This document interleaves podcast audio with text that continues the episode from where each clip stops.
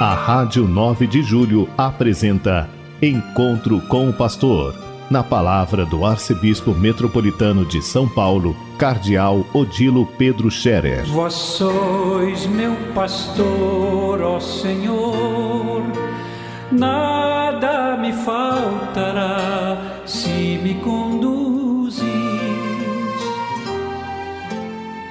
Queridos ouvintes da Rádio 9 de Julho, saudação e bênção para todos vocês neste dia 28 de fevereiro.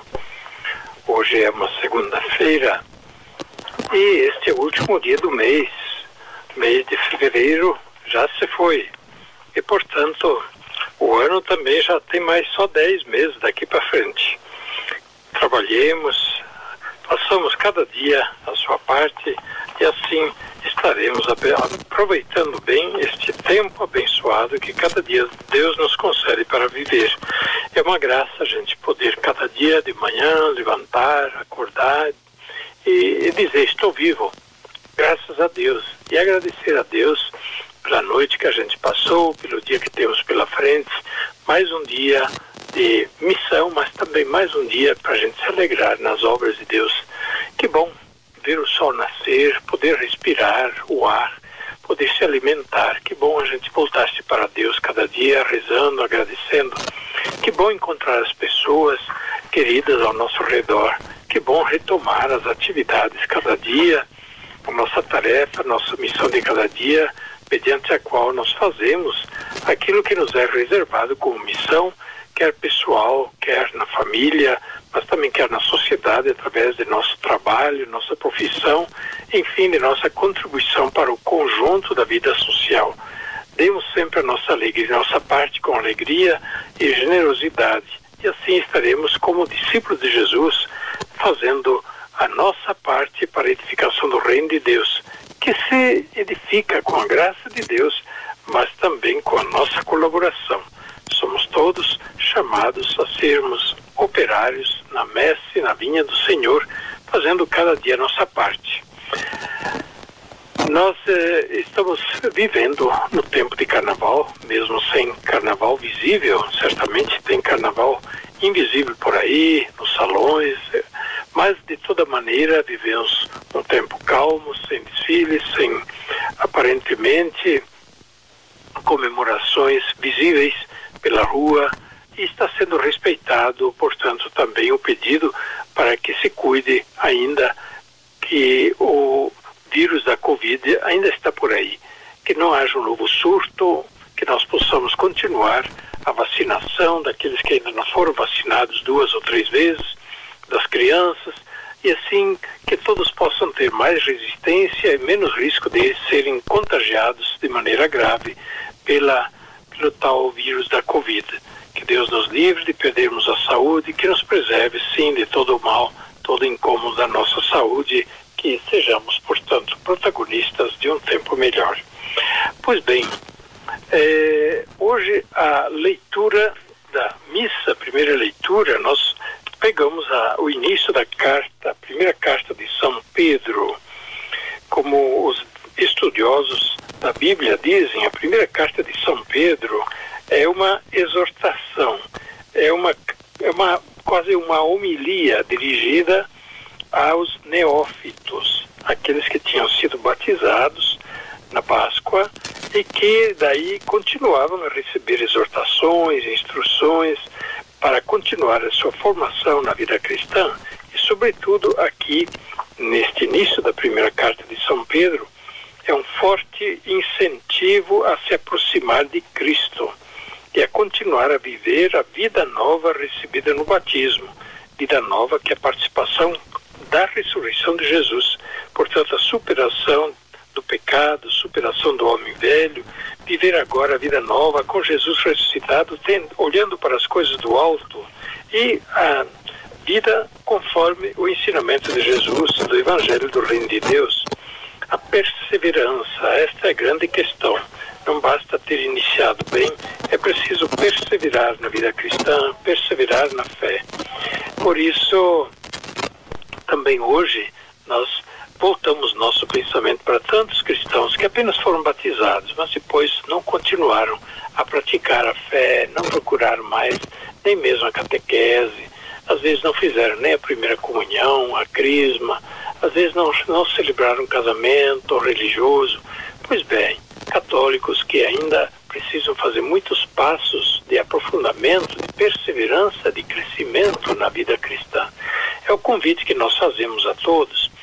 E, sobretudo, nesse tempo da quaresma que estamos por iniciar, temos um tempo favorável um tempo favorável para entrar nesse caminho de crescimento da fé.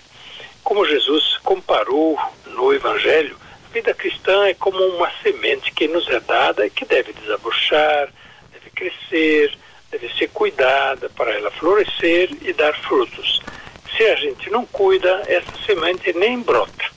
É, cai entre pedras e nem vai acabar é, brotando nem crescendo. Mas também temos que cuidar para que, mesmo se foi dado o início à vida cristã, depois a continuidade, cultivar a vida cristã, para que ela não seja sufocada pelos vícios, é, como a planta que é sufocada pelos espinhos e todo tipo de erva ruim que acaba estragando a vida daquela planta. Então a vida cristã é assim, precisa ser cultivada, cultivada todos os dias ao longo da vida. E onde ela é cultivada? Na convivência da comunidade na convivência da igreja, caminhar com a comunidade e ali a gente recebe a instrução cristã, o estímulo, o encorajamento, participa dos bens da vida cristã, da vida da igreja, que são a oração em comum, a palavra de Deus compartilhada, os sacramentos da fé e assim por diante. Participar da vida da igreja é um apelo, portanto, que a gente renova também para este tempo da quaresma aqueles que não se prepararam ainda para os sacramentos, procurem a igreja, procurem o padre, procurem um vizinho, talvez, alguma pessoa que participa bem da igreja, procurem se formar e assim receber uma ajuda, uma orientação sobre como fazer para dar os passos dentro da igreja. O fato é que se nós não crescemos na fé, a fé vai morrendo. Ela não, não fica parada, ela vai morrendo.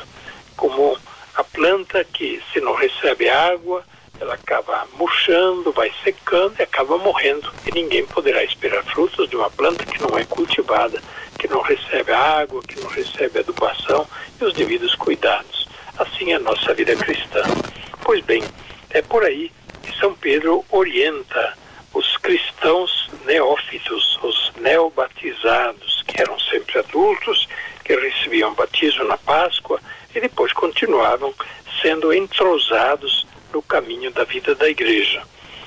Pois bem, tentamos ajudar também os irmãos, os vizinhos, as parentes, aqueles que ainda não têm um caminho de vida cristã na igreja. É, aqueles que puderem convidar, convidar os uh, afastados da fé, os que não se entrosaram no caminho da vida cristã. É uma boa coisa fazer isso. É um apostolado muito interessante, muito positivo e que Deus abençoe e recompensa. Pois bem, eu desejo a todos vocês boa continuação na vivência desses dias de feriado, meio feriado, meio não. É, convido a quarta-feira de cinzas a fazer aquilo que o Papa pede, a Igreja pede, dia de jejum e abstinência de carnes, é dia de penitência e oração também em prol da paz na Ucrânia e que cesse o conflito, a guerra, que essa guerra absurda não continue a ceifar vidas, a derramar sangue, a ferir, a causar tanto sofrimento a muitas pessoas que acabam sendo envolvidas nessa guerra sem nem nunca terem pensado ou querido saber dessa guerra. Portanto, rezemos pela paz e quarta-feira de cinzas, um dia especial de penitência pela paz na Ucrânia. A bênção de Deus Todo-Poderoso, Pai, Filho e Espírito Santo, desça sobre vós e permaneça para sempre. Amém. A Rádio 9 de Julho apresentou Encontro com o Pastor na palavra do arcebispo metropolitano de São Paulo, Cardeal Odilo Pedro Scherer. Vós sois meu pastor, ó Senhor, nada me faltará se me conduz